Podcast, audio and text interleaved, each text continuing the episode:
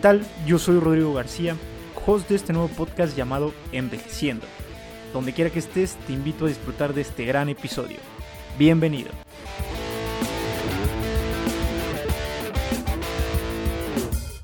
¿Qué hay gente? ¿Cómo están? Bienvenidos de regreso a un episodio más de su podcast Envejeciendo.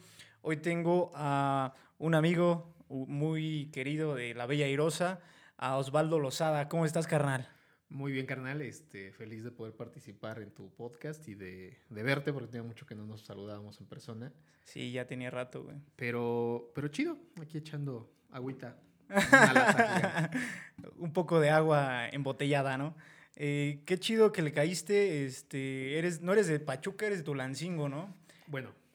O, ya eres más de acá, ¿no? Es que yo nací en Pachuca porque ah, Tulancingo se estaba inundando. ok, esa es una buena historia para comenzar, güey. Resulta que mi mamá llevaba poco más de 10 meses. Bueno, de los 9 meses que debía tenerme adentro, me pasé por 3 semanas. Entonces el, O sea, tú te pasaste por Sí, yo me pasé, güey. ¿Qué dijiste? Yo no quería nacer, ¿no? Ni madre, no quiero nacer. Yo va a ser cuando yo quiera. claro, ¿no? Siempre ha sido así. Y este... Entonces, cuando ya le toca a mi madre las las patadas y todo esto, este, Tulancingo empezó a inundarse. Entonces la clínica del seguro está en una zona baja. Y le dijeron, no señor, aquí no se puede aliviar este, se va para Pachuca. Entonces me traen a Pachuca, bueno, nos traen a Pachuca. Y pues ya nazco aquí, ¿no? De hecho, tampoco iban a hacer acá porque dijeron, no, es que no hay camas. No, neta. Le iban a mandar a México, pero mi mamá ya no llegó. Mi mamá aguantó mucho, la verdad, porque cuando yo nazco, este, ella se quedó en coma una semana. No mames. Y digo, la libró. No hubiera podido cargar con esa culpa, hermano, hubiera sido algo muy, muy pesado. Sí, o sea, ponerte tus moños para salir, güey. Sí, ¿no? No mames. Pero el chiste es que, que ya, después de eso, eh, pues ya me regresaron a Tulancingo. ¿no? Y, todo bien crecí, con tu mamá. Crecí, ajá, todo bien con mi mamá. Eh, bueno, la familia de mi mamá es hipertensa. Toda. a mí todavía no, pero supongo que en algún momento llegará.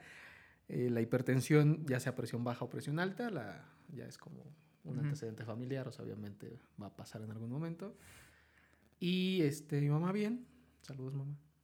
y pues ya, ahí andamos. Así fue tu... Así fue mi alumbramiento. a las 10 con 10 de la noche. Qué loco, qué loco este, eso de que no quería salir, güey. Tres... O sea, yo... Alguien debe, alguien debe saber, algún médico, si, si llegan a ver esto, explíquenme porque... sí, de hecho, porque está raro, raro ¿no? O sea, digo, prematuros es normal, es normal, güey. Gente que no quiere salir. Es más, que está más cabrón, güey. es un poco raro el enterarte de ese tipo de situaciones. Eres un caso especial en cuanto a nacimiento. Entonces, igual, digo, yo lo cuento porque me lo han contado, o sea, es tradición oral, ¿no? O sea, yo no tengo constancia de esto. Al final de cuentas es... Ajá. Es una historia... Ajá, que me contaron. qué, padre, güey. Entonces, pero estuviste en, en Tulancingo toda tu vida. ¿Cómo, cómo fue tu infancia, güey? Me quedo en Tulancingo, ajá, digo, yo me vengo a Pachuca a los 17 para la universidad, pero ajá, toda mi infancia me la, me vivo allá. Yo crezco con la radio, a mí no me dejaban salir. O el barrio donde está la casa de mi papá no es un barrio muy... Bueno, ya está más tranquilo, pero cuando yo era niño, pues era un barrio de esos círculos de miseria, ¿no? De esos barrios peligrosos a los que la gente no se iba a subir ni de broma. Y estábamos justamente en la línea entre dos colonias que los, los, los, las bandas se peleaban el territorio, ¿no? Los titanes, los talegos y los locos del tanque. O sea, tenían nombre, güey, todo. La, era, o sea, te digo, o sea, eran como pandillas, algo así. Los grafitis, digo, después hice graffiti, pero no tiene nada que ver con las bandas, ¿no? Pero el asunto es este, que uno crece pues inmerso como en un movimiento de muchas drogas, mucho alcohol, muchas, o sea, literal las bolitas de pandilleros en las esquinas. Entonces mi mamá era de no sales, güey. Yo estaba. Y no me dejaban ver la tele, porque igual era, no, la televisión no. Digo, tienen toda la razón y se los agradezco infinitamente a mis hermanas y a mi madre. Y entonces yo crezco con la radio. O sea, para mí fue muy natural el meterme en este mundo, ¿no? Bueno, Qué chido. aprenderlo. Ajá. Y pues te digo, toda la primaria fue esto. Mi, la primaria me quedaba de la casa de mi papá a tres cuadras. O sea, no había como mucha distancia que recorrer. Y la secundaria ya me quedaba un poquillo más lejos. Pero mi infancia, puedo decir que fue una infancia con, digo, no había quizás mucho dinero, pero tampoco había como Carencia, las ¿no? carencias, digamos, o sea, ahora que veo el mundo y que veo situaciones que dices, güey, no tienes de qué quejarte, ¿no? Sí, no O fuiste sea, puedes afortunado. quejarte porque digo, soy una persona que se queja mucho, ¿no? pero no, no hay razón de hacerlo. Ah, yo, yo, bueno, eso, eso sí te lo puedo decir, mi papá es obrero, te lo venía contando ahorita en el camino. sí. Bueno, fue obrero, Ajá. tan muchísimos años, más de, más de 30, 38, 40, si es que no es que me estoy equivocando. Pero el asunto con mi papá es que pues, él era el único que trabajaba, ¿no? Porque no dejaba trabajar a mi mamá, ya sabes, típico macho mexicano. Ajá. Después mi mamá empezó a vender cosas, empezó a vender oro, empezó a vender este, baterías de cocina, empezó a vender este, porcelana, o sea, empezó a vender como varias cosas. Y obviamente la economía del hogar se vio favorecida. Esto ya fue quizás a finales de la primaria y en la época de secundaria. Pero ya las rencillas entre mis papás ya eran muy difíciles, ¿no? Entonces terminan separándose. Mi mamá nos pregunta con quién se van. Ella muy convencida construyó su casa, pues, cosa muy bonita. ¿Cuántos años tenías tú Yo cuando pasó eso, güey? tenía 14. Ah, Ok, ya estabas. Ya, ya estaba grande. Ya, ya estaba grande. Bueno, tan grande, digo. Sí, Siempre duele, Sí, claro, güey. pero justamente en la adolescencia es donde dices, no, ¿Por qué en esta etapa, ¿por qué papá? a mí? No, pero digo, la verdad la situación entre mis papás ya era muy punzante, ¿no? Ujú. Entonces, quizás de este modo es que yo como no me dejaban salir, Fue como un escaparate para ti. yo güey. dije, pues me quedo con mi papá. Mi mamá de, ¿cómo que te quedas con tu papá? Me quedo con mi papá. Mi papá acaba de sufrir un accidente en la mano. Ujú. Justamente eh, él tiene una placa de metal en esta parte del brazo, con la muñeca, Sí. y ocho tornillos, ¿no? No. eh, como él trabajaba en la industria textil, un día una máquina de las, son máquinas enormes, le jala, bueno, él, él ve una pieza de, de las, te- bueno, de las telas, pero en este caso era paño, ve que va doblada y le pareció buena idea a mi papá desdoblarla con la mano y le jala la mano y se va. Traía un reloj, el reloj ahí lo tiene guardado porque el, el doctor le dijo, don Evaristo, si a usted este, no hubiera traído reloj, se quedaba sin mano. No mames, le salvó la vida. O sea, yo que la usted mala mano, el reloj. lo, lo pongo ahí en un En pedestal. pedestal el, el- el relojito, ¿no? Y ahí lo tiene. No en un pedestal, pero ahí lo tiene guardado. El asunto es ese, que igual yo tenía como mucho remordimiento de no, no haber compartido mucho con mi papá, porque igual te digo, se la pasaba trabajando. Pues yo ni lo veía, o sea, yo no conocía a mi papá, güey. No mames. Sí era como bien raro. Tengo una anécdota que después volví cuento y el cuento se me tumbó cuando, cuando ganó el Cruz Azul la final. ok. Eh, yo en ese, en ese cuento asumía que la maldición no la había hecho comiso, sino la había hecho yo, ¿no? Porque mi papá nunca me había querido como esa bola de cabrones que son el Cruz Azul. Mucho cariño sea, al Cruz Azul. o Quería, sea, quería más a- al equipo que a ti, güey. Sí, o sea, digo, yo tomo esa premisa como para mi cuento, ¿no? Y, Ok. y lo desarrollo. Y después Cruz Azul, justo cuando el cuento ya estaba, Cruz Azul campeón después de 20 y tantos. No, ma. Se cayó el cuento. Se güey. cayó el cuento. Uno de mis profes, Enrique Olmos de Ita, quien le mando un saludo también, eh, me dijo, tu cuento está obsoleto. Y yo dije, "Co- coincido contigo. Con todo lo que. Y ahí fue, ¿no? Después hice la crónica, bueno, ahorita ya llegamos a ese punto, ¿no? Sí, la claro. crónica de la foto de Wagner, Sí. que tal vez muchos hayan visto en algún momento. Sí, ahorita platicamos de eso si quieres, carnal, porque sí, sí, sí. es algo bien interesante. De hecho, este eh, sí llegó a mucha, mucha gente esa foto y creo que fuiste de las primeros, los primeros en que subí, más bien el que, la que lo subiste y fue como que empezaron a jalarla, ¿no? Pero ahorita me platicas Sí, más a fondo de eso, güey. Sí. Eh, hablabas acerca de tu, de tu infancia. Entonces, ¿no veías casi a tu papá? ¿Tú te la pasabas como que en, en tus pedos? Yo me la pasaba leyendo Ok. y me la pasaba este, escuchando radio, ¿no? Era como lo Era que se tu- hacía en, en la casa Ujú. y obviamente haciendo tarea, ¿no? Pero tú te quedaste nada más con tu papá y tienes Ah, más hermanos. Tengo dos hermanas mayores, este, Y ellas sí se fueron con Ceci tu mamá. y Marta. Ceci se queda en la casa de mi papá también. Ceci es la mayor. Perdón. este, pero igual mi hermana trabajaba todo el día, o sea, igual típico, ¿no? De, pues yo llego aquí a dormir, ¿no? Y mi hermana, la de en medio, Marta, este, se va con mi mamá. Y justamente para ese entonces este, queda embarazada. Mi sobrino Ángel, que tiene 18 años, pues ya, o sea, ya tiene un Sí, ya, güey. eh, pues crece igual allá con, con mi mamá, ¿no? Y todo el asunto. O sea, mi mamá, digamos que tuvo dos hijos, pero era el nieto y, y mi hermana, ¿no? Y después ya este, mi hermana se siguió con su vida, después tuvo otro sobrino, que se llama Arturo. Bueno, otro hijo, mi sobrino, que se llama Arturo. y ya, este, bueno, ahí ya han pasado muchas cosas, ¿no? Pero Ok. sí, yo me quedo en secundaria, el último, los últimos seis meses de tercer año me quedo este, con mi papá, que al principio era todo diversión, ¿no? De, güey, puedo llegar a la hora que quiera, puedo hacer lo que quiera este, puedo comer lo que quiera. Y ya cuando después de dos semanas te harta la pizza, te harta los Ah. pastes, güey, este, las maruchan, es como de, güey. Si quiero quieres una comida, sopita, sí, ¿no? comida casera, cabrón. Y pues desde entonces, bueno, y ahí es donde entro yo en mi etapa de graffiti, ¿no? Que yo llevaba ya varios años haciendo graffiti, pero no me había como desbandado, ¿no? O sea, yo pintaba las paredes de arriba de la casa, o sea, yo practicaba mucho, ¿no? Sí, Ujú. hacía yo como esto para la agilidad de la mano y, y La salir a técnica. rayar, ajá, ¿no? Entonces, este, los últimos seis meses justamente entramos como en una guerrilla entre bandas en, en la secundaria. Yo me había peleado con los que eran mis amigos que también grafiteaban y con los que jugaba básquetbol. Y me voy con otros vatos. Un vato había llegado de Estado de México. No me acuerdo de cómo se llamaba, pero su, placa era Yoser. Y el, vato era muy bueno, o sea, era- su lettering era muy chido. Entonces yo le aprendí mucho a él, ¿no? Entonces me empiezo a juntar con ellos y empezamos a darnos así como de saber quién raya más, ¿no? Entonces rayabas los salones, rayabas las bancas, los baños, los pasillos, las ventanas, ya, pero ya no nomás era con plumón o con aerosol, ¿no? También comprábamos piedra para rayar vidrio. No. Este, ya se había vuelto un desastre, o sea, la, la escuela era un... Pinche rayadero, Sí, güey. sí, sí, sí, sí.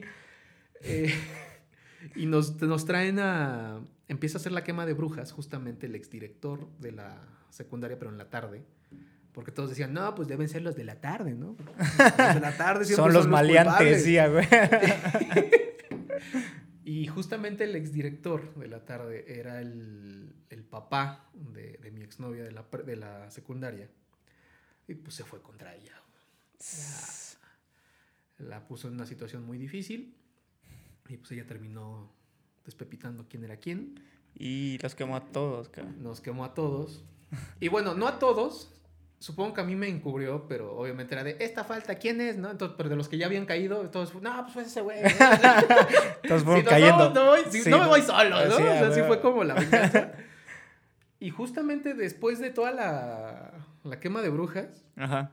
terminamos siendo de 20 güeyes que éramos, que así éramos como los que rayábamos, nos terminamos quedando dos. Te digo, faltaban seis meses. O sea, no, o sea, expulsarte de la escuela cuando faltan seis meses, pues o sea, muy pocas secundarias o muy pocas escuelas te aceptan cuando falta muy poco tiempo, ¿no? Sí. Total, varios sí tuvieron acomodo en otras secundarias generales, porque hoy en una secundaria general el uniforme es del mismo color, nomás cambia el suéter, ¿no? Entonces, era lo chido. Ajá. Y, y a mí me dicen, este, háblale a tu mamá. Dije, pero no vivo con mi mamá. No, ya la hablamos. Yo, pero no vivo con ella, ¿no? La rebeldía, ¿no? Siempre. Sí, sí, sí. Y pues nos, nos llevan a, a la dirección. Mi mamá ya estaba con la directora. Y la directora de, ya hablé con tu mamá y quedamos en un acuerdo para que te quedes. Entendemos la situación de la separación de tus padres, bla, bla, bla, bla, bla. Y yo de, ajá. Dije, no, pues yo me voy, no hay bronca. No, no, no, te vas a terapia y pintas la fachada de la escuela. O sea, no, me la dejaron barata, güey. Sí, Porque me pudieron haber puesto a pintar toda la escuela. Toda la escuela, pero solo fue la fachada. Solamente la fachada. y, y yo, no, yo no voy a ir a terapia, ¿no? Años después volví a la terapia después. Pero por mi o sea, cuenta. bueno, pero en ese momento, ajá, por mi cuenta, pero en ese momento, pues sí fui a terapia, ya sabes, allá al DIF, ¿no? Todo el asunto, ya. la este, rebeldía, todo que da, güey. como dos meses. Igual el, el psicólogo, la verdad, debo ser honesto, en ese momento no era bueno. O sea, no había retroalimentación en caso de, pues, oye, podrías hacer esto, ¿no? Este, Solo te escuchaba. Solo me escuchaba y se la pasaba escribiendo. Y a la semana que volvía yo, eh, mi mamá era de, ay, el psicólogo me dijo, yo de, pues no se supone que hay confidencialidad. Digo, también entiendo que era menor de edad, pero Sí. ¿Qué onda? Ni me dice a mí, te dice a ti. Ajá, justo. Qué mal pedo. Entonces sí me daba mucho coraje. Ajá. Entonces Y- viviste, viviste esta época desde tus 14, se- cuando se separaron tus papás, eh, inmerso en ciertas situaciones, pues, eh, eh, no sé, en la adolescencia sabes que haces un chingo de, de cosas, ¿no? De, de- pero fuiste más rebelde todavía. ¿Crees que salió un poco más tu lado Sí. rebelde, güey? de- Sí. debido a eso. Porque igual mis yo papás... estoy muy consciente de Ajá. que si yo me hubiera ido con mi mamá, mi vida hubiera sido otra. Más relax. Hubiera estudiado otra carrera, algo que me hubiera dejado más. O sea, si hubiera yo visto quizás muy cambiada mi, mi vida. Ujú. Hay veces que bromeo con que la comunicación yo no la escogí, sino ella me escogió a mí. Hay días que me arrepiento de haber estudiado comunicación, sí. Pero hay otras en las que me da satisfacciones muy grandes. Sí. El, el asunto es que este, yo sí creo que si hubiera, me hubiera ido a vivir con mi mamá, sí hubiera sido otra persona totalmente y nosotros no estaríamos platicando ahorita. Quién sabe, güey. Quién sabe, pero sí es, es bien diferente. Yo, por ejemplo, igual viví un poco esa experiencia de, del separarme de, de, este, pues de mis papás. Se separaron y demás cuando era más chico, pero tenía seis años, güey. Ya. Entonces, pues es un poquito más eh, complicado de dimensionar, güey. Obviamente te quedas con tu mamá. Cuando estás a esa edad, no te dan como esa chance de elegir, ¿no? De, de con quién. Igual me hubiera quedado con mi mamá, pero sí tiene razón. Como que empieza a ver el mundo un poco más, de cierta forma, en mi caso, más maduro, güey. O sea, empecé a madurar, siento que desde muy pequeño, güey, empecé a ver las cosas diferentes. Y pues empezó a chingarle a mi mamá desde, desde, pues, desde que estábamos nosotros nada más, güey. Claro. Y pues decimos, va, para adelante, ¿no? Entonces creo que la etapa en donde se separan tus papás, eh, pues es un cambio por completo en tu vida, entonces. Qui- Quizás antes tuve otro parteaguas, este, pero definitivamente sí, que se separaran fue como tomar esta gran decisión, ¿no? De con quién te quedas. Ajá. que no, no. Y digo, al final de cuentas, y no, no es que quiera yo como alardear, ¿no? Pero tampoco es algo de lo que puedas presumir. Como generación nos ha tocado, pues muchas familias disfuncionales. Sí. O sea, es como algo común, el lugar común dentro de. Digo, mi total admiración a quienes no, y ojalá que, que esto, Sigan. esto permanezca, ¿no? Ajá. pero creo que nuestra generación sí estuvo muy marcada por este, familias separadas o madres este, solteras. Debe haber padres solteros, pero quizás es el menor caso, ¿no? Sí. El, el asunto es ese, que, que sí tenemos como muchos casos de lo mismo, ¿no? Entonces, Sí, pues ya es como... A todos nos pasó, güey. Sí, claro. Era raro el que no le había pasado. Sí, y aprendes, ¿no? O sea, yo creo que todo lo que, lo que nos pasa desde pequeños vas como agarrando la onda eh, y, y, pues buscando tu, tu futuro como tal. Como dices tú ahorita, la comunicación, eres comunicólogo. ¿Dónde comenzaste y por qué fue que te, te orillaste a estudiar comunicación, güey? Pues yo estaba en secundaria justamente. Perdón, está muy fría. el, el asunto con la comunicación inicia. Yo, yo estaba convencido de estudiar Derecho. Toda mi infancia yo había querido estudiar Derecho. Y justamente en secundaria, ya cuando mi mamá se había ido de la casa de mi papá, una amiga que había estado en primer año con nosotros se cambió de ciudad y regresó para tercer año. Entonces, en tercer año, me dice, ¿qué onda ya, este, ya le hablaste a tal chica que te gustaba? y yo de, no. O sea, esa morra era de las que te pasa que las ves, aparte, pues 14 años, güey, y no puedes hablar.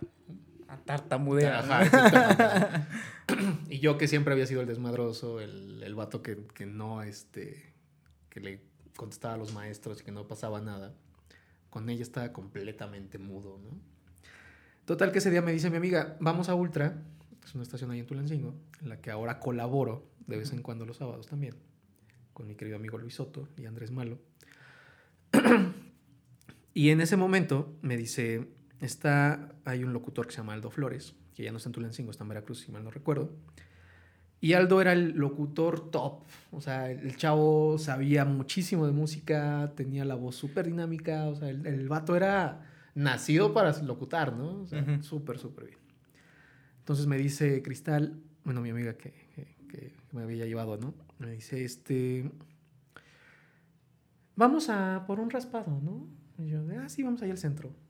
Fuimos y me encuentro justamente a la chava que me gustaba, con su mejor amiga, de la cual no voy a decir su nombre, porque ya está casada y tiene hijos y, Y no va- quiero problemas, seguro que ella tampoco. Ok. Y este. De ahí nos vamos a la estación. Y ya en la estación se corría muy fuerte el rumor que ella se iba a cambiar de escuela. Porque ya tenía problemas como con cierta gente. ¿no? Y ya estaba cansada de eso. Y yo era de. No te puedes ir sin saber lo que siento. Y nos vamos a. Bueno, se entran a la cabina mi, mi amiga y la mejor amiga de ella y nos quedamos ella y yo afuera. Y le digo, ¿entonces sí te vas? Y ella, ajá, pero tú cómo sabes si no me hablas, ¿no? Y yo, ah, pues es que se escucha en el salón. ¿no?". Y No. Yo, no te vayas. Y ella, pero ¿por qué Ni no voy a ir, no? Te conozco, ¿no? Ah, Te... te topo, güey. Ajá. Yo, No, te vayas, va a poner bueno, ¿no? Y ella, eh, o sea, ya fue como de, ¿pero por qué, no? Y ya sabes, es que, es que me gustas, ¿no? y ella fue como, ¿de es neta? Y yo, de sí. Dije, ya, ya se va a ir, güey. Me va a dar una cachetada Sí, ahorita. sí, sí, sí. Porque aparte digo, así como ves color cartón, ella, ella era totalmente... Color cartón. No, pues güey. ella, era, ella era totalmente blanca, güey, cabello largo. Ajá, ok, ok. O sea, era Ajá. lo que uno puede este, romantizar a los 14 años, ¿no? ujú. Y pues ya me dice, no, pues tú igual a mí, ¿no? Y yo dije, Ah, Ay, pero aún así me voy a "Nah, ir. ¿neta?". Total, no se fue, sí terminamos saliendo. ok. Yo terminé con mi novia que tenía en ese momento. Bien, Y- bien, bajado ese balón, güey. Y después de que ella, ah, bueno, sale su amiga y ya, ya sabes, típico, ¿no? De, se quedan viendo, se ríen y se van corriendo, ¿no? y me dice mi amiga, Cristal, ¿qué pedo, güey? ¿Ya le dijiste? Y yo, sí. No mames. Entonces, este, me dice, ven, vete a la cabina. Entonces ya entro a la cabina. Recuerdo perfecto la playera que llevaba ese día, porque me la, me la chuleó Aldo. Llevaba una playera negra que tenía un cráneo morado con una, un afro de marihuana. ¿no? Entonces Aldo me dijo, ah, está bien padre tu playera, ¿no? Yo, ah, sí. no sé qué dice, porque está en inglés. Ok. Y ahí fue cuando te gustó. Entonces Aldo se sienta, me dice, no hablen. De hecho, ustedes no deberían estar aquí adentro. Y yo de, ah, ok. se siéntense ahí en la alfombra, porque aparte antes había alfombra, ahora ya es este, otra cosa, lo que hay en, en Ultra. Se siéntate ahí en la alfombra y no hagan ruido. Dije, va, ya me siento en la alfombra. Y Aldo, la voz con la que me recibe es totalmente otra cuando habla por, por, por el micrófono, ¿no? O sea, hay que, digo, también hay que impostar la voz, Sí, claro. el diafragma, o sea, vienen como muchas cosas, ¿no? La experiencia también. Aparte, digo, es una radio juvenil, obviamente es como hablarle a un público más chavo, ¿no? Sí, sí, sí. Cosa que yo no hago, o sea, a mí, o sea, lo que la voz que están escuchando ahorita es la que van a escuchar en una estación y todo. Entonces, me siento, lo veo sentarse ahí este, con su camisita medio abierta, porque era guapetón el chavo. Y explota, o sea, fue como literal ver Ajá. pues no sé, un, el agua rompiendo el dique de la presa, ¿no? ¡Pah! Eh, buenas tardes, Tulancingo. bla. Güey, yo quiero hacer eso. Dije que tengo que estudiar para hacer esto, ¿no? Ajá. Y eh, de ahí, Ajá. Fue como. de ahí fue, ajá, yo dije, quiero estudiar comunicación, quiero estar en la radio. Y digo, volvemos a lo que comentaba en un inicio, ¿no? Si, si yo hubiese sabido que para ser locutor no tenía que estudiar comunicación, pues no hubiera estudiado comunicación. Ok, te Para- metiste por, por lo mismo. Ajá, Y digo, y la fotografía después vino como un plus, que también hago la fotografía Sí, y también sí. pude haber sido fotógrafo sin estudiar comunicación. Sí. Pero son, son cosas que a veces no te enseñan, no te dicen, ¿no, güey? O sea, no te dicen. la orientación vocacional en las Sí, prepas es una basura. Sí, sí, sí, no te dicen, oye, no, no es necesario que estudies eh, comunicación para ser un buen fotógrafo, ¿no? O sea, pu- pu- pudieses hacer cursos, pudieses hacer Claro. talleres y demás y ser el mejor fotógrafo sin tener el título de comunica- comunicólogo. Exactamente. Creo que también influye mucho el. digo, hacerte de ojo o de la experiencia que vayas adquiriendo viendo, eh, como en la ilustración, como en, la, en el diseño gráfico, influye mucho qué estás viendo, ¿no? Eh, yo en la carrera no tenía mucho gusto por la materia de fotografía. Teníamos una maestra que es pésima. O yo pocas veces me voy a referir a una persona de esta manera. Pero en verdad, la persona que nos impartía la materia, malísima para enseñar. O sea, era totalmente arrogante de yo expuse acá, yo fui este jurado en tal concurso, bla, bla, Pero no bla, te Yo, yo, yo, yo, yo, yo, yo. Y no hay, creo que, peor situación para un joven que encontrarte con un maestro de estos, ¿no? de, Que yo, yo, yo, yo, yo, yo. Entonces, la materia yo la odiaba. Y aparte, a nosotros nos enseñaron foto análoga. O sea, todavía tengo. Bueno, mi reflex la regalé en algún momento de la vida. Me arrepiento mucho. mi reflex de rollo, o sea, todavía con rollo, película blanco y negro, e ibas, tomabas tus fotos, ibas al laboratorio ahí en el, en el Instituto de Ciencias Sociales y Humanidades, IXU, revelabas tu rollo, este, tus negativos, mejor dicho, y todo el asunto, y ya después proyectabas, imprimías, y un dineral. Nada, pero muy padre. O sea, sí era padre, pero te digo, la maestra era mala yo, empiezo, yo empiezo a amar la fotografía hasta que entro a hacer mi servicio social en la Fototeca Nacional, aquí en Pachuca justamente. Y donde tengo amigos que, quiero muchísimo. Y que ahí es donde empiezo a ver fotografía. Y es donde digo, ok, esto es la fotografía. Esto es lo que sí me gusta, ¿no? No la señora que está hablando qué fue concurso, qué, fue este, ella la que hizo, bla, bla, bla. O sea, porque digo, chido por su carrera, pero a mí qué. o sea, yo vengo a estudiar. Yo, vengo a aprender, ¿no? Pero vengo a aprender fotografía, no la historia de su vida. pero bueno. Ok, y, entonces, ¿te gustó eh, en cuanto a la comunicación la, escritura y la, y la fotografía o qué era lo que más te llamaba la atención de la comunicación? Y la locución, perdón. La locución y la foto. Yo empecé a escribir. sí, de hecho. Si quieres, ya pasamos sí, este tema. Claro, Yo empecé a escribir, digo, igual leer esos textos es como de, no, man, qué feo. O sea, son de esas cosas que no quieres que la otra gente, que otra gente lea, ¿no? Sí. Pero yo empiezo a escribir a los 12, 13 años. Obviamente cursilerías. Digo, no quiere decir que lo que ahora escriba no sea cursi, porque sí llego a ser meloso en algunos momentos. Pero literalmente era desborde de romanticismo. Era, diabetes segura leer esa cosa, ¿no? Ah". diabetes segura. Entonces, eh, quizás en primaria era como los primer, las primeras rimillas, ¿no? Después con el tiempo uno aprende que la poesía no es eso. Las rimas, digo, sí, le da ritmo y todo, pero no, la poesía es más que, que la rima, ¿no? En secundaria, pues medio le seguía haciendo y mi hermana mayor, al darse cuenta que escribía, me regaló una libreta. Una libreta muy bonita, de este tamaño. Más chica que este latón. y de hecho la libreta todavía la conservo, porque era, la pasta era de papel amate, con óleo, pintada al óleo, y las hojas de papel estraza. Que después yo me robaría ese proyecto para hacer mi proyecto de mercadotecnia en prepa, Y en la universidad también. No me da pena decirlo. Entonces las empiezo a llenar esa libreta con recortes, con textos, canciones, o sea, no, todo era mío, ¿no? Pero era como una especie de, pues no de diario, pero sí de bitácora, ¿no? O sea, llevarlo más o menos como ese sentido. Y después, ya en prepa es donde empecé a escribir más, que tampoco, o sea, digo, leo eso y es como de, ay, qué bueno que no publicaste, güey.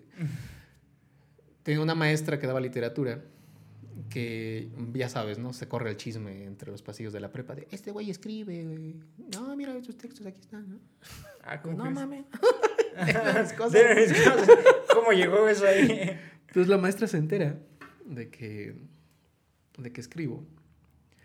Y me cita, me dice, oye, Moy, me enteré que... Bueno, es que soy Moisés Osvaldo, ¿no? Sí. Y ese es el asunto, que, que, igual cuando entré a trabajar me cambiaron el nombre, pero eso, eso igual lo contaremos después. este ay, mamá, me enteré que, escribes, ¿no te gustaría publicar? Y yo dije, no. ¿Qué? ¿Qué? ¿Por qué? ¿Cómo supiste? Y me dice, no, pero es que ya leí algunos textos tuyos, ¿no? Y sí están padres. Y yo le dije, o sea, con toda la sinceridad del mundo, y lo sigo pensando a mis 32 años, ¿qué chingados le voy a contar al mundo yo sobre el amor, güey? O sea, aparte igual tópico, ¿no? Un tema totalmente absurdo. Bueno, no absurdo, pero... Sí, sí, sí. Pues lugar común igual, pues, ¿qué, qué has vivido a los 14, 15 años, güey? O sea... Digo, muy chido, hay casos muy especiales, ¿no? pero yo, en mi caso, era como de, no, ¿yo qué? ¿no? O sea, yo me escribía como para desahogarme, ¿no? era como mi terapia, güey. Y dije, no. Y no me arrepiento, neta, no me arrepiento.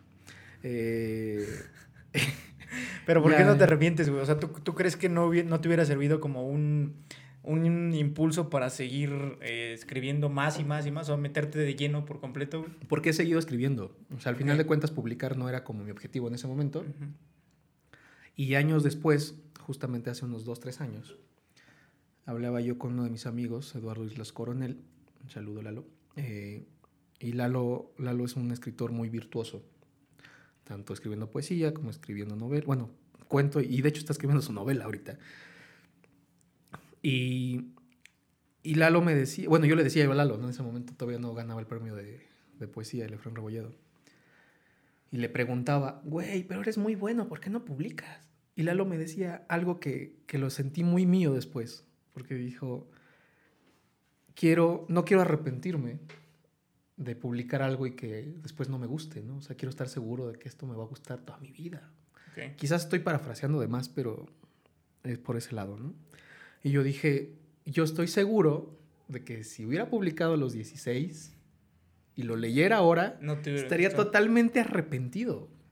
Pero estoy de acuerdo que eran otras épocas, O sea, no, sí. tal vez en ese momento le, le hubiera gustado a otra gente, güey y tal vez a ti no te hubiera gustado ahora, güey, pero hay gente que sí, ¿no? El, tema era como atreverse a, güey.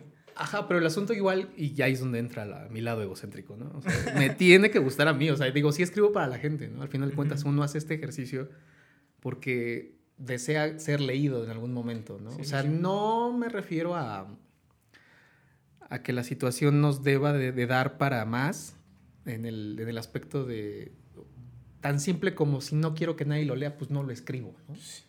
Oh, no, sí, guardarlo como dices, pero al final de cuentas un escritor lo hace para que más gente se apropie de eso, ¿no?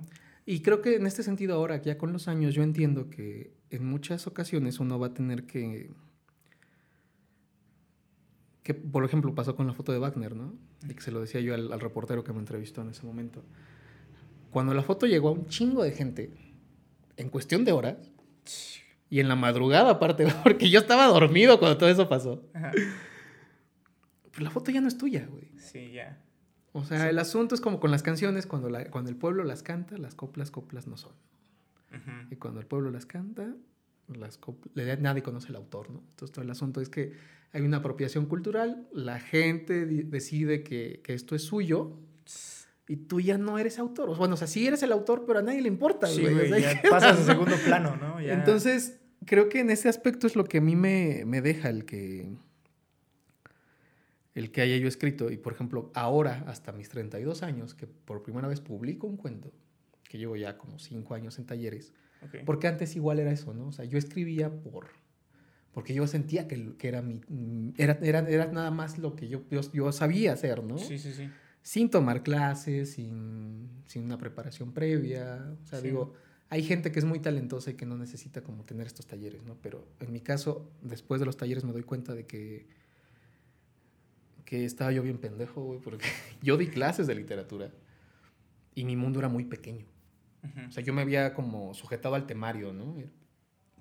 Y a los libros que yo leí, había leído y era como, esto es. y ahora que que he tomado los talleres y que he compartido mucho con mis amigos, me doy cuenta de que una disculpa a quienes fueron mis alumnos. una disculpa. O sea, sí les di el temario, pero merecían más. Sí, sí, pero digamos que hice lo que pude con lo que tenía, ¿no? y, ok. pero, pero, pero, te sirvió de cierta forma, ¿no? Ahora lo ves como de, güey, eh, estos talleres me, sirvieron un chingo, me están sirviendo un chingo para no repetir lo mismo, ¿no? O sea, no y lo que te decía, ¿no? Eh, creo que la situación es que uno aprende y tuve un profesor a, los primeros talleres a los que, que, fui cuando llegué aquí a Pachuca por segunda vez. porque digamos que me vengo a la universidad y de hecho ni vivía en Pachuca, vivía en Campestre, ¿no? En Mineral de la Reforma. Y, o sea, mi vida era, mis roomies todos de Tulancingo, que... Ay, Dios.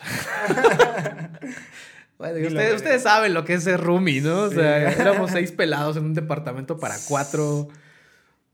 Digo, la renta sí era más barata, pero yo, yo vivía en Campestre, iba hasta Ixu, güey. O sea, para quien no sepa de qué chingados estoy hablando, uno de mis. justamente mi primer roomie, que se llama Salomón, que es arquitecto, él, me decía, él decía, ¿no? Es que el Moy tiene el trauma de no haber entrado a la UNAM, güey. Entonces, por eso, vive acá y se va hasta el Ixu, ¿no? y yo me aventaba 45 minutos, güey. Sí, güey, es un chingo. Entonces era... Me pasa, me pasa lo mismo, me pasaba lo mismo desde acá. Así, Entonces era recorrer toda la literal toda la ciudad de madrugada, ¿no? Entonces ya fuera en el, en el, en el Garzabús o en el transporte universitario, o tomar una combi o a veces hasta dos, porque luego se me hacía tarde, ¿no? Sí, a huevo. me pasaba lo mismo.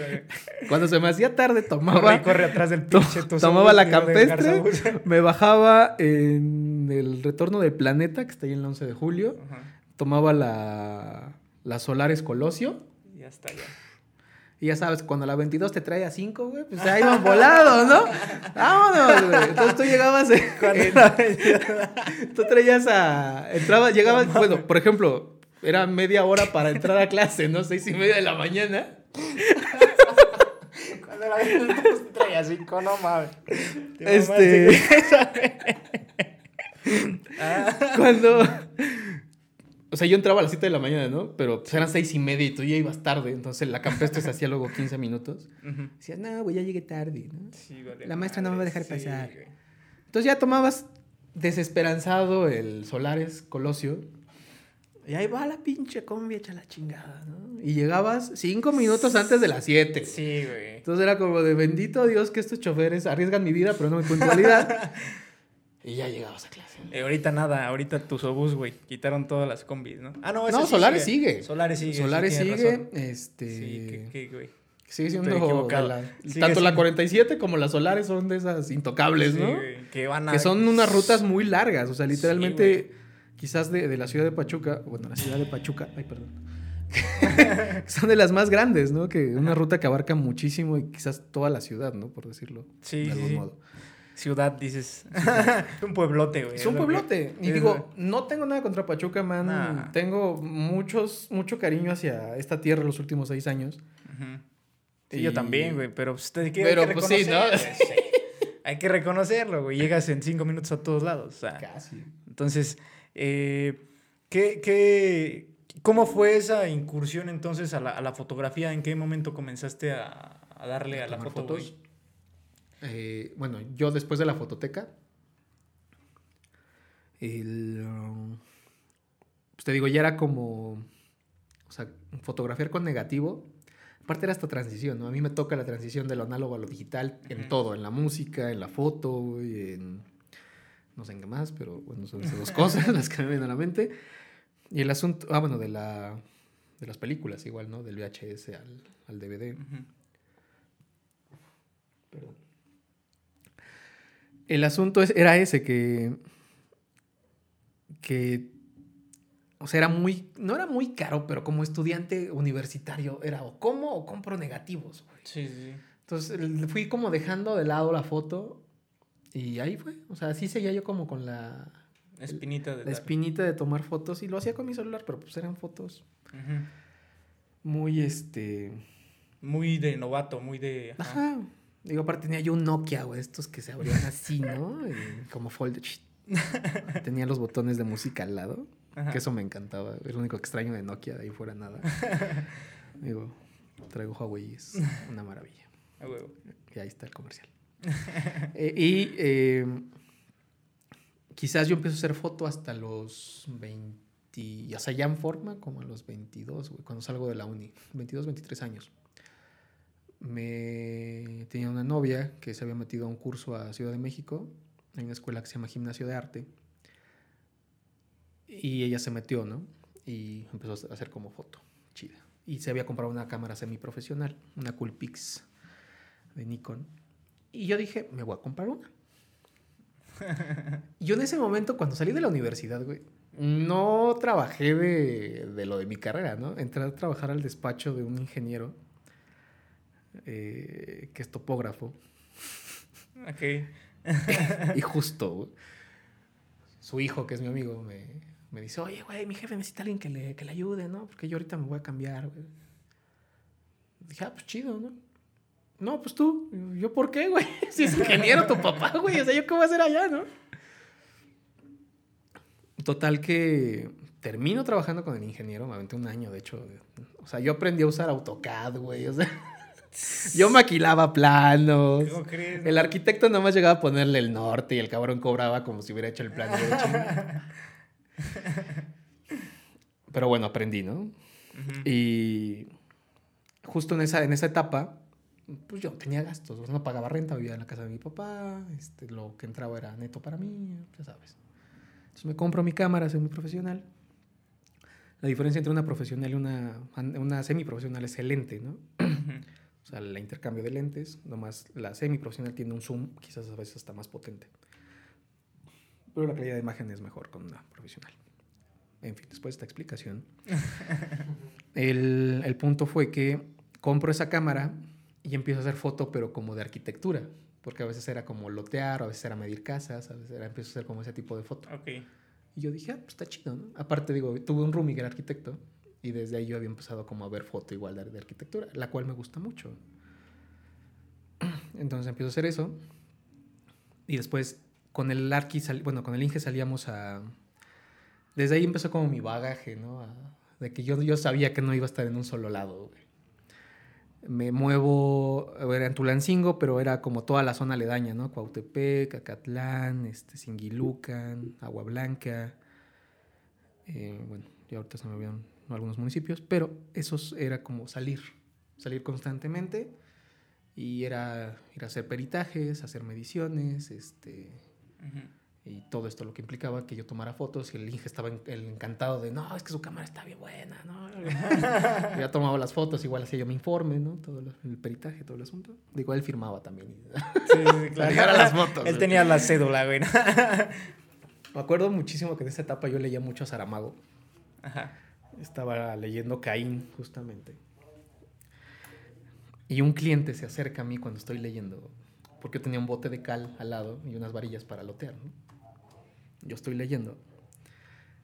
Y yo me imagino, porque igual, digo, pues, la banda es clasista, ¿no? Pero se me acerca y me dice, ¿qué estás leyendo? Entonces cierro el libro se lo enseño, y era Caín de José Saramago.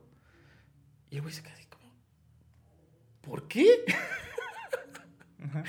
Y yo de, pues, porque me gusta leer. Y el güey así como de, los chalanes cada vez son más raros, ¿no? O sea, no mames. y o sea, Ten este libro de vaqueros. Ajá, güey, nunca, nunca se me va a olvidar su cara porque sí fue como algo totalmente... O estaba asombrado, güey. Ajá. Y yo era como de, ok, pero pues yo no soy el chalán. Digo, estudié algo que no estoy ejerciendo ahorita. Soy comunicólogo, Ajá, sí. güey, pero, pero igual ahí me, ahí me puso como en perspectiva, igual cómo vas vestido, cómo, cómo te comportas. Y, y sí fue algo que me marcó, ¿no? O sea, ya ahorita haciendo como el- la, retros- la retrospec- la retrospectiva, sí es de... Pinche gente, güey. Sí. Pinche gente, si yo era comunicólogo. Yo era comunicólogo, igual, güey, ¿no? Después de eso entré a dar clases ok. Ah, estuviste dando clases el- en prepa. Ok, qué chingón.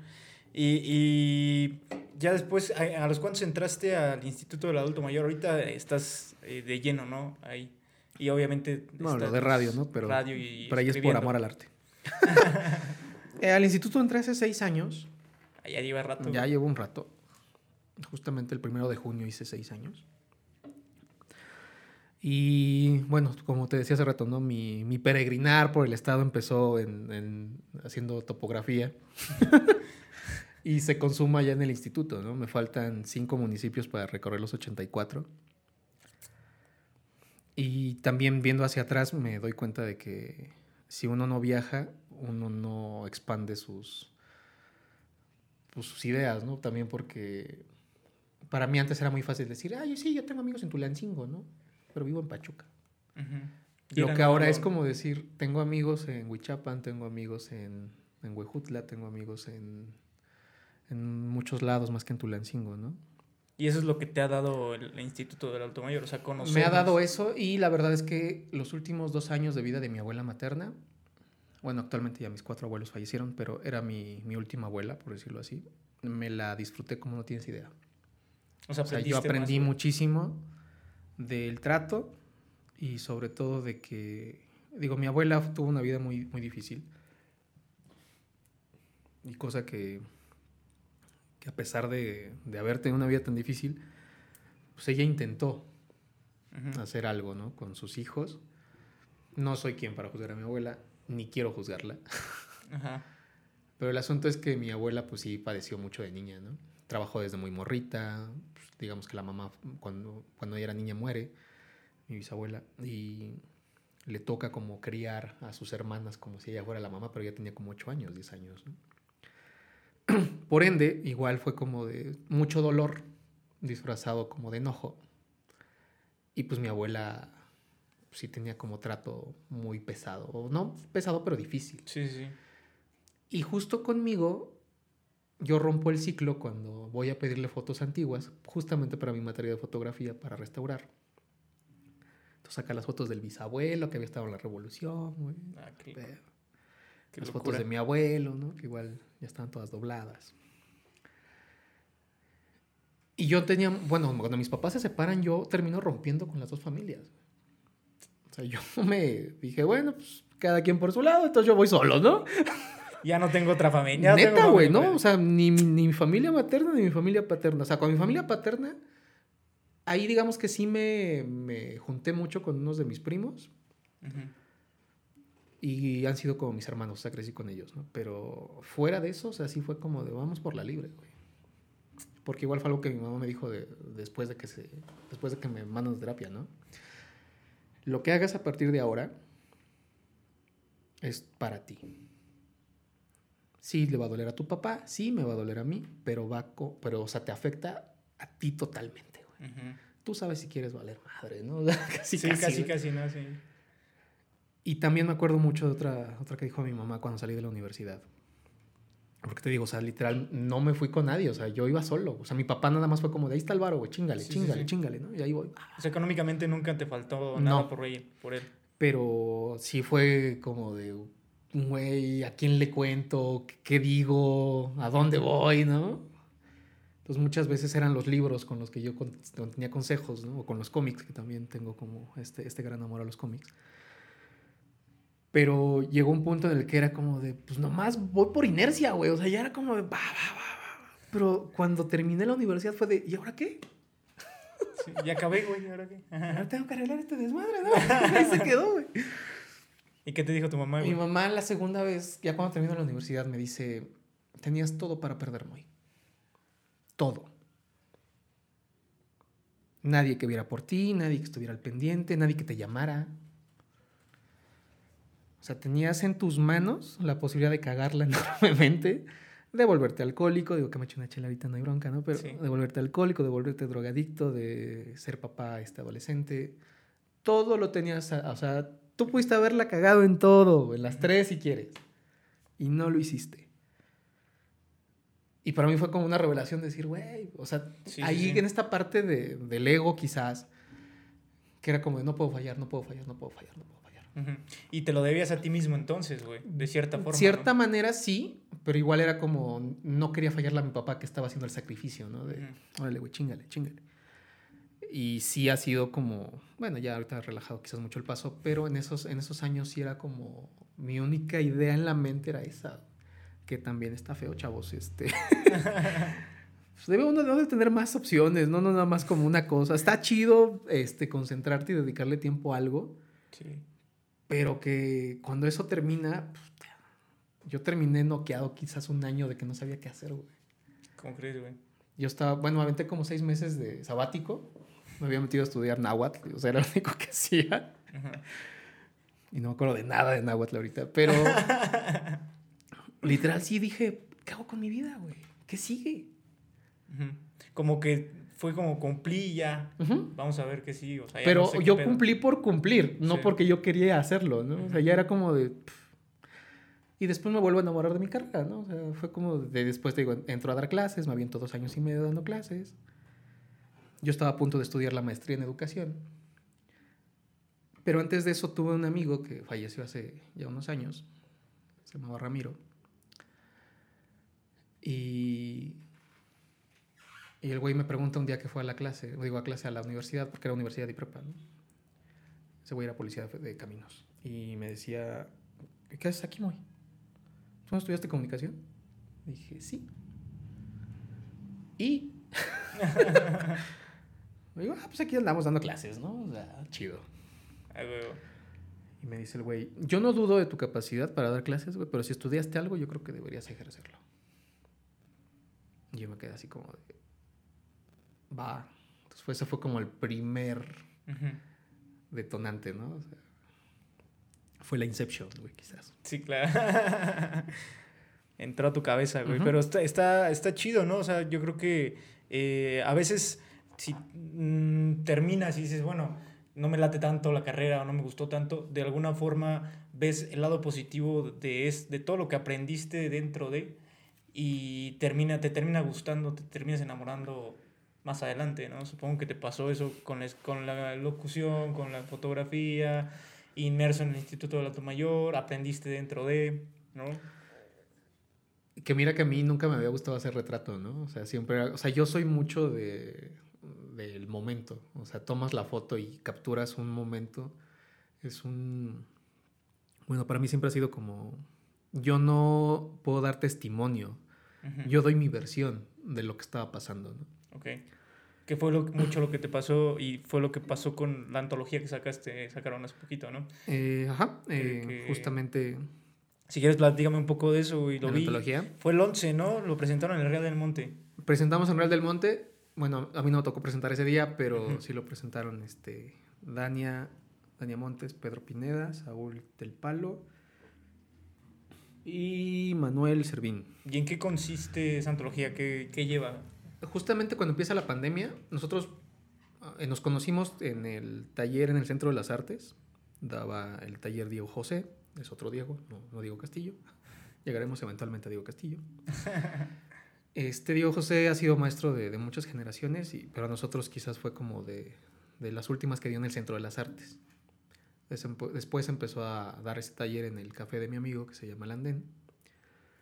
Y de ahí pues han salido, de los premios estatales recientes, pues ha salido Lalo, que ganó el Rebolledo, este, Cristian Negrete y Zainid Martí, que también ellos ganaron el Ricardo Garibay, que es el de cuento. Entonces digamos que ha sido una, un grupo muy prolífico en los últimos años. Y cuando empieza la pandemia, pues nos, nos juntábamos a tallerear vía Zoom nosotros ya, ¿no? Era como, pues güey, para no perder el ritmo, ¿no? ¿Qué hacemos? Salen los, los talleres, digo, salen los talleres, salen las charlas virtuales y en algún momento pusimos como el, la encomienda, ¿no? De vamos a escribir sobre deportes. Órale, va. Entonces ya empezamos a escribir sobre deportes. Y a la siguiente semana fue de, a ver, vamos a leerlos. Ok, ya. Y después fue como de, vamos a sacar uno de comida. Ok, comida. Entonces ahí vamos. Pero el de deportes se quedó como de, había muy buenos textos hablando de deportes. Y tenemos uno de nuestros amigos que se llama Mike. Eh, Mike tenía la editorial cartonera. Cartonera Pachuca, Pachuca Cartonera, justamente. Y Mike decide que va a cerrar la cartonera. Y dijo, pues vamos a despedir grande, ¿no? Vamos a publicar cuatro textos, bueno, cuatro libros. Uno de Diego José, uno de Yanira Vargas. Y el otro, la verdad, no me acuerdo de quién es. Ajá. Y dijo, vamos a sacar la antología de los cuentos que escribimos de deportes. ¿cómo Toros, toros y deportes. Toros y ¿eh? deportes. Que bueno, primero pasó por varios nombres. Primero se iba a llamar Educación Física y después llegamos eventualmente a Toros y Deportes, que era como Jacobo Zabludowski presentaba la, la sección de deportes, Ajá. que era Toros y Deportes, ¿no? Y era este... Igual era como marcar esta transición entre generaciones, porque somos... Algunos son de tu edad, de 26, 27, y otros somos de 32, 33 para arriba, ¿no? O sea, era como empalmar esto, ¿no? Qué chingón. Y bueno, yo te digo, originalmente tenía un cuento que hablaba sobre el Cruz Azul y mi amor por el básquet, que mi amor era como... Mi amor al básquet estaba justificado en el odio hacia el, hacia el fútbol, ¿no? O sea, tal cual. Y comenzaba con esta frase de a veces bromeo diciendo que Ángel David Comiso no maldijo al Cruz Azul, sino fui yo porque mi papá nunca me quiso como esta bola de culeros. y gana el Cruz Azul. justo justo un, un mes, un mes y medio, no un mes antes de que publicáramos la antología. Te tumbó el cuento. me güey. tumba el cuento y mis compas, no, güey, es que tu cuento está chido, ¿no? Se va a entender Déjalo. que es de antes, déjalo. y Ponle yo, fecha yo, antes, yo, yo dije no, y aparte digo con, con, con mi maestro Olmos de Ita, cuando él me dice, está obsoleto, güey. Y yo dije, estoy totalmente de acuerdo contigo. Y me dijo, pues puedes cambiar la maldición al Atlas, güey. que ese sí no creo 90 que... años, ¿no? Sí. O sea, que ese sí no creo que te, que te quite, incluso, te lo pensé, ahorita, incluso pensé en moverla a, a la maldición de los Pumas, que ahorita llevan 10 años, ¿no? Sin. O a las ganar. chivas, güey, que también... también llevan un Un ratillo. ratillo. Pero bueno, eh, también incluiste ahí el cuento del Cruz Azul y no, el cuento... el cuento del de Cruz quitaste, Azul lo quité y les dije, voy a hacer la, la crónica de la historia de, de la foto de Wagner. Y que para los que no sepan, eh, eh, esa foto tú la sacaste en el momento en el que el doctor Wagner este, empieza a sangrar y Empieza a una sangrar y señora... una señora, una adulta mayor, que ahí es donde tu destino está marcado, quizás ya, ¿no? Sí, Este. Sobre todo estabas en el momento preciso por el- la chamba, güey, porque estabas trabajando. No, ¿No? eh, yo suelo ir a las luchas porque me gusta, es un desestrés que a mí me, me sirve bastante de la chamba justamente. Y voy a tomar fotos porque aparte Toño, mi, mi amigo y aparte igual este, del, mi compa el que me renta, su tío es el señor Bierneri, que es el dueño de la Arena Afición. Ajá. Entonces a veces es como de, hola tío, venimos todos, ¿no? Ah, pásenle cabrones, ¿no? Toño también es fotógrafo y nos dedicamos a... Bueno, Toño se le ha dado más por el muralismo últimamente y hace también este foto de, de cocina tradicional. Está muy clavado ahorita con este asunto. Y yo me he dedicado más como al, al urbanismo, güey, a, a naturaleza. Te digo, casi nunca hago retrato. Justo ahorita subí unas fotos de animales, ¿no? Que, que neta están bien chidas. Fuimos a un lugar que se llama este, Invictus, Fundación Invictus, que está muy lindo el trabajo que hacen porque salvan, bueno, rescatan animales salvajes, no solamente de aquí del estado, van a varios puntos del país, incluso de Sudamérica. Rescatan leones, tigres, panteras. Ok. Y pues ahí les dan un trato digno hasta que están recuperados y los mandan a Su hábitat. eh, ajá, bueno, los mandan a un este, santuario allá en, en- en Estados Unidos, no recuerdo en qué, creo que es Texas, creo que es en Houston, la verdad no me acuerdo, pero es un trabajo muy chido. Ahorita, bueno, ya me Sí, desvié, ¿no? sí, claro. Pero bueno, entonces yo voy porque Wagner los últimos años de la universidad había sido como mi luchador favorito, ¿no? Este, bien, bien, bien, bien. Y aquí en mi casa también se me respeta. Que aparte se me hizo un, un trabajo bien chido el que hizo con su máscara, o sea, reinventándola, ¿no? Este, los colores.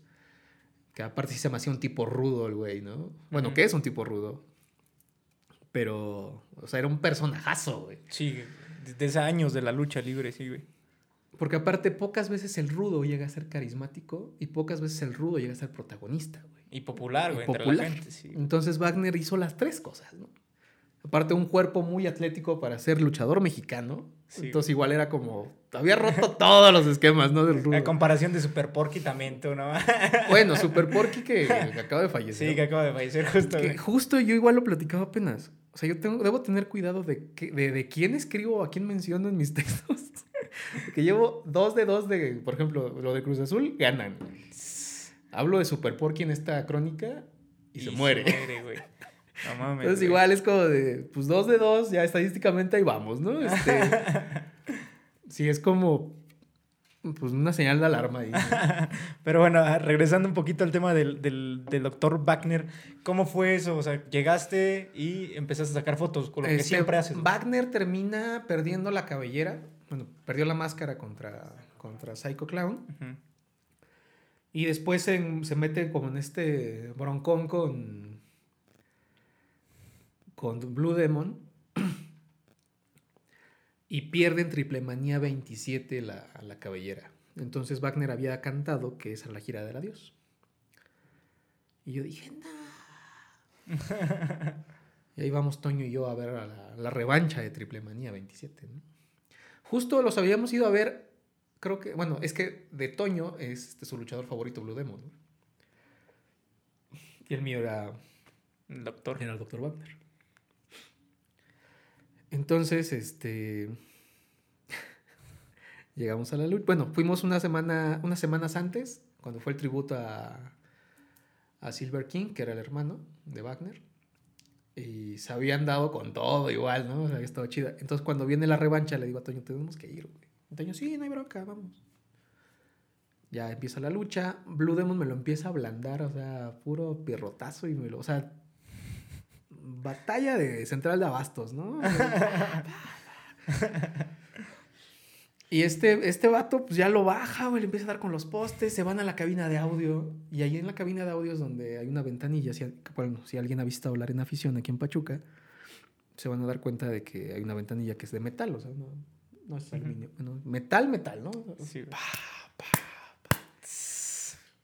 Digo, en algún momento pudo ser una cápsula de sangre, porque sí, o sea, cuando la señora le limpió la sangre a Wagner, pues ya no siguió saliendo, lo cual me parece totalmente ilógico. La cabeza y la frente son partes muy, Sí, muy sensible. muy sensibles, ¿no? O sea, siempre están Sí. las manos igual, ¿no? Entonces, este, pues mucha banda se empieza a reír. Eh, bichos mamones, ¿no?